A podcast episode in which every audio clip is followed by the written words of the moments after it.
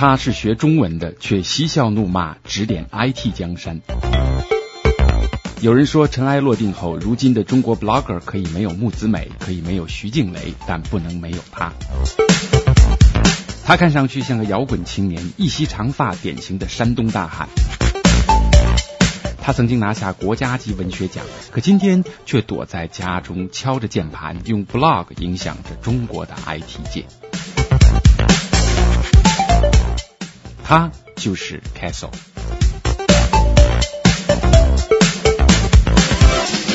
我们第四年 The only problem with Microsoft is they Jeremy Goldcorn reporting from Jianwai Soho 半岛英文台是怎样选中你的？和面试你人民大会谈。本节目由思科赞助播出，新网络人为本。Castle 这个网名的来历是什么？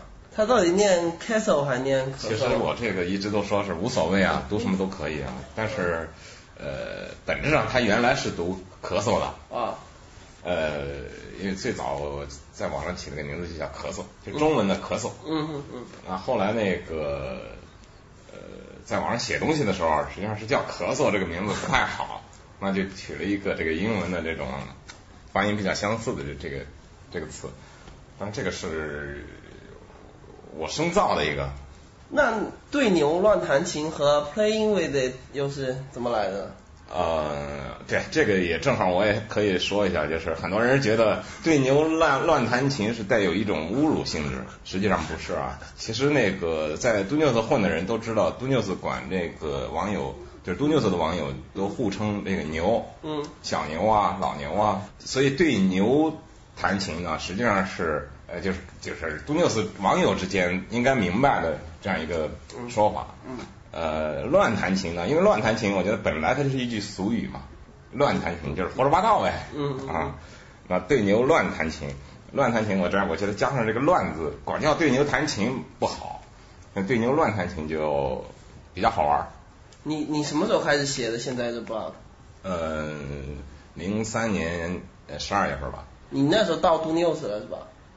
呃，没有，那个不算正式到杜纽斯吧，就是我我在杜纽斯开专栏这个时间很久了，嗯大概是零一年吧，嗯就开专栏了。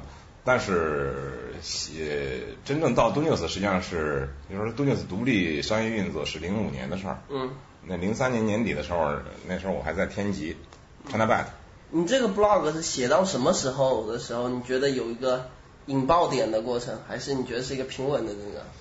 我觉得大致上是一个平稳增长吧。就像一开始我写的时候，大概也就是每天几十个访问量，呃，有时候偶尔是突破一百个。刘人还说你这个现在这看的人不少啊，呃，很快可能就会突破五百了。当时觉得五百是一个遥遥不可及的一个数字，呃，但是后来很快也就突破五百，但是也就慢慢这么增长增长。嗯呃，当然，因为呃这个我写的东西主要是 IT 跟互联网这方面的嘛。那这里边呢，我想大部分的这方面的读者，可能他们的这种技术水平比一般的互联网用户要高一些。呃，他们更了解怎么样去获得他们关心的这种信息，呃，更懂得怎么样去使用这种现代化的这种信息处理工具。嗯呃，所以我也在这方面占了一些光吧，比方说这个 RSS 订阅数，这肯定是因为这个行业的人他更懂得去使用 RSS。对对，你现在每天的浏览量还有订阅数现在是多少？呃，浏览量我不知道，因为也没有这个一个统计。嗯但订阅数呢，呃，是大概是八万多点儿吧。这是中文 blog 里面最高的吧？嗯，对，这个也是，就像我刚才说的，就是沾了这个这个读者群的这个光。嗯，那很多人都说你的 blog 比大多数的 IT 类的 blog 都要好看，你觉得关键的原因是什么？就你写的时候有注意哪些问题？呃，最基本的一点嘛，就是你要说人话，嗯、不要去呃就板着，就让自己说一些言不由衷的话，尽可能的就是你怎么想就怎么说，你平时怎么说话你就怎么去写。嗯呃我觉得大致上是这样。就是另外呢，就是呃，我写的东西可能也是比较专注吧，跟互联网、跟 IT 没关的东西，我一般不会放在这儿，或者说是基本上就不会去写。那这个专注呢，也会这个长期就是形成了这种阅读期待吧。那你过去是读 news 的总编，但现在出来自己做公司，你一出来我就发现你的 blog 更新的频率就一下子下降了，然后那个原来的每日文摘也不做了，这个为什么呢？呃，也是因为确实是忙了嘛。呃，你自己做事情，呃，有了一些自己的客户之后，你肯定不能像以前那样了。呃，你要为你的客户花费很多的时间。嗯。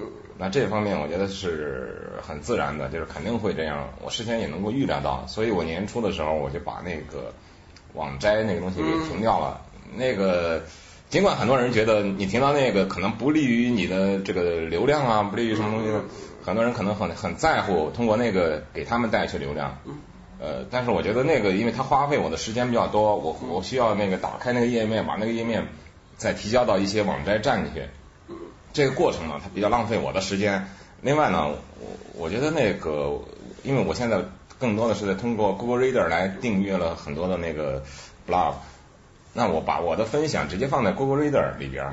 那么 Google Reader 提供这种功能，那很多用户其实，如果你想看我读过的比较好的东西的话，那一样可以通过 Google Reader 这种分享功能来获得这些这些内容。嗯。你有没有考虑过，就现在这个频率下降会？减小你的影响力，或者说你你你在意不在意这个影响力？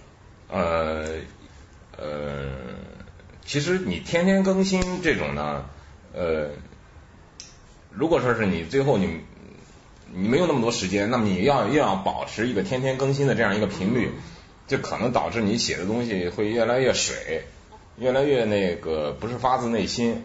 那么这种实际是对你这个保持影响力也是不利的嘛。嗯嗯。那我觉得你与其那样，还不如还是这个有什么就说什么，然后有的说就说，没得说的时候就不说。那这样呢，我觉得尤其是这个行业的人，他通过订阅，大部分现在我的读者是通过订阅来的。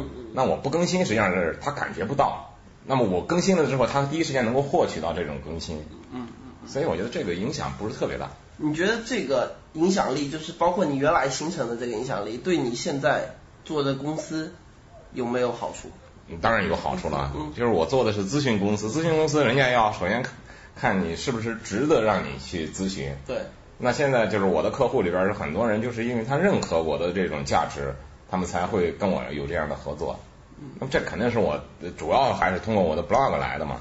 原来你是一个像独立评论家一样的角色，但是现在你应该说是跟这个行业，你你应该说是进到这个行业里面去了。会不会有因为这个就导致你有些顾忌？就是原来有的东西你能放心说的，现在你可能会想一想说，哎，有的东西能不能说这样？呃，我要说完全没有顾忌呢，也也不符合事实，就是肯定是这样，就是因为你这里边呢有一些是你的客户，呃。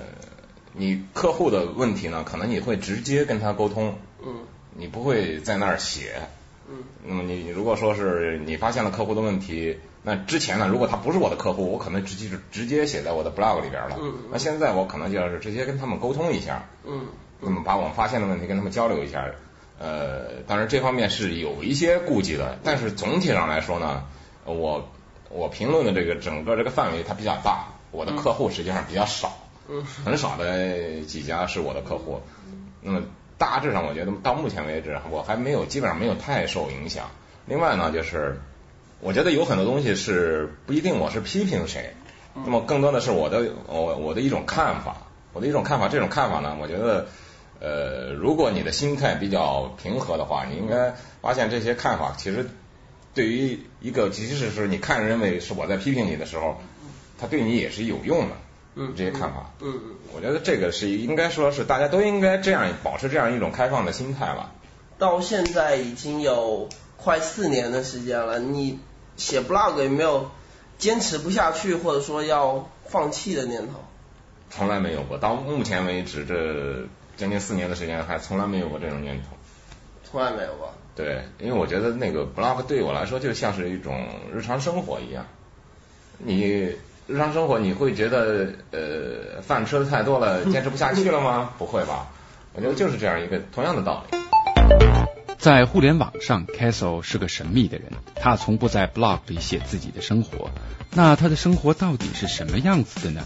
下期反驳人民大会谈，飞猪继续对话 Castle。